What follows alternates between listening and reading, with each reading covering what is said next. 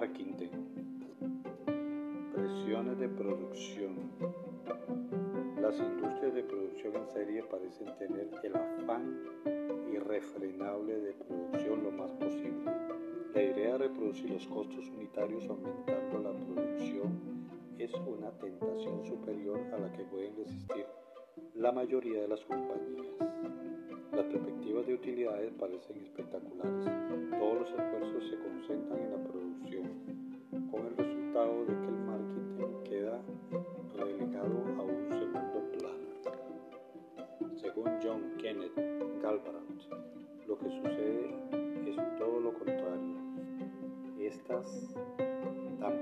prodigiosa la producción que todos los esfuerzos se concentran en tratar de salir de ella.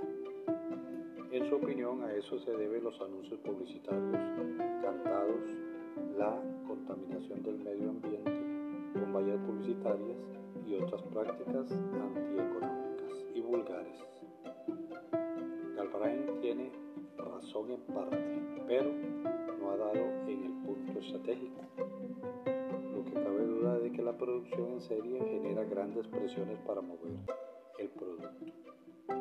Pero lo que sucede es que las empresas productoras ponen énfasis en las ventas y no en el marketing. Hacen caso omiso de este, por ser un proceso más sofisticado y complejo. La diferencia que hay entre marketing y ventas no es solo semántica. Mientras las ventas giran alrededor de las necesidades de quien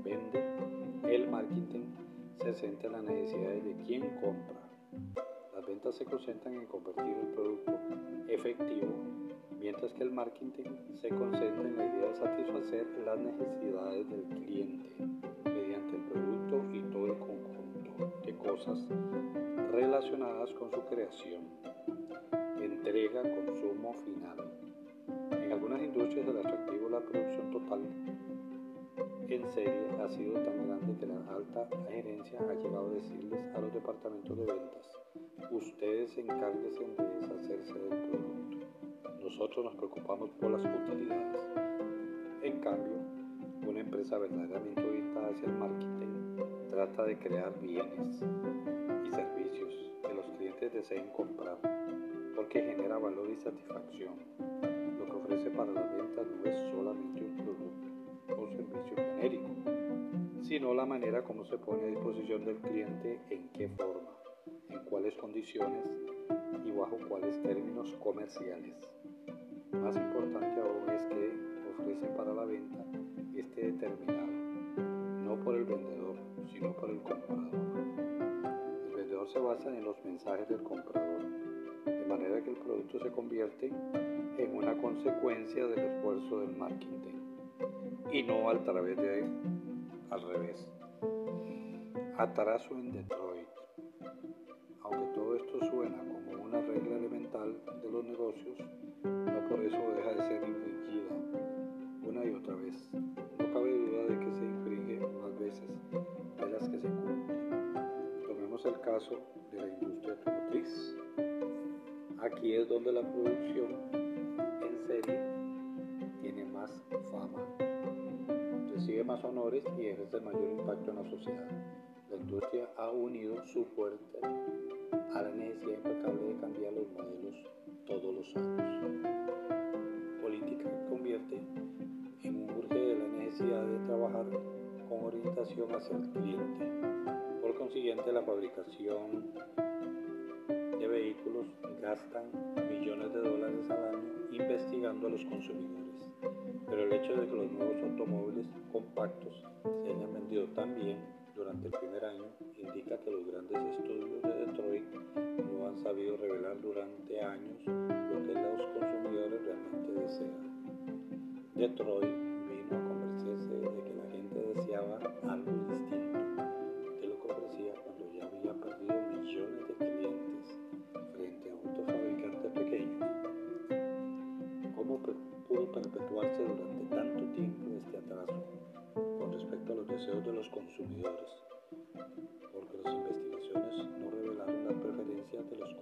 antes de las decisiones de la compra, mostrando lo que estaba sucediendo. ¿Acaso no es ese el propósito de la investigación de mercados? Descubrió antes de que suceda. La respuesta es que Detroit realmente nunca investigó y los deseos de los clientes solamente investigó las preferencias dentro de los límites de las cosas que ya había decidido ofrecerles. ¿Por qué Detroit tiene su atención en el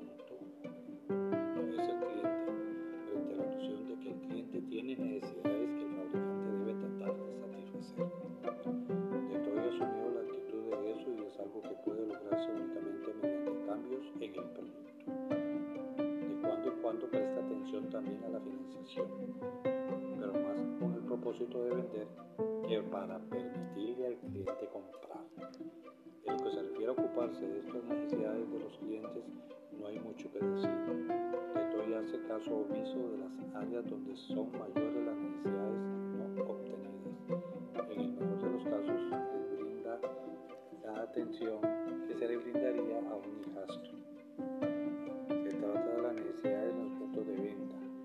Las relacionadas en la reparación y mantenimiento de los vehículos. Para Detroit, esas áreas son secundarias y la situación empeora por el hecho de que las entidades de venta al por menor y de servicio dentro de esta industria no pertenecen a los fabricantes ni son operadas ni controladas por ellos. Una vez producido el automóvil, las cosas quedan en manos no muy adecuadas de los distribuidores.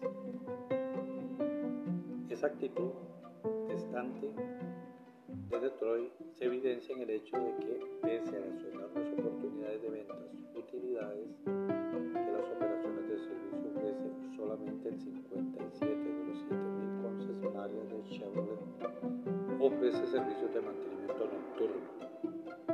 Los conductores se quejan continuamente de servicio y manifiestan su temor de comprar vehículos conforme al esquema actual de ventas. Las angustias y los problemas que experimentan durante el proceso de compra y mantenimiento de los vehículos probablemente son intensas y generalizadas. Hoy que se hace muchos años, sin embargo, las compañías automotrices no parecen escuchar ni actuar guiadas por las señales de angustia de los consumidores. Si escuchan, debe de ser a través Esfuerzo de marketing sigue percibiéndose como una consecuencia necesaria del producto, no al contrario, como debiera de ser. Ese es el legado de la producción en serie, con su visión estratégica de que las utilidades nacen de la producción completa a bajo costo. La prioridad de Ford, el atractivo de la producción en serie obviamente tiene cabida en los planes y estrategias de gerentes de empresa, siempre y cuando se una de las lecciones más importantes que podemos aprender de la conducta contradictoria. Henry Ford, en cierta forma, Ford fue a la vez el experto en marketing más brillante e insensato en la historia de los Estados Unidos. Insensato porque se negó a darle a los clientes otra cosa que no fuera el automóvil. Brillante porque le dio forma a un sistema de producción diseñada para responder a las necesidades del mercado. Todos elogiamos por una razón errónea, su genialidad para producir, cuando en realidad era un genio del marketing. Creemos que pudo recortar sus precios y vender millones de vehículos a 500 dólares gracias a la línea de ensamble, la cual logró reducir sus costos.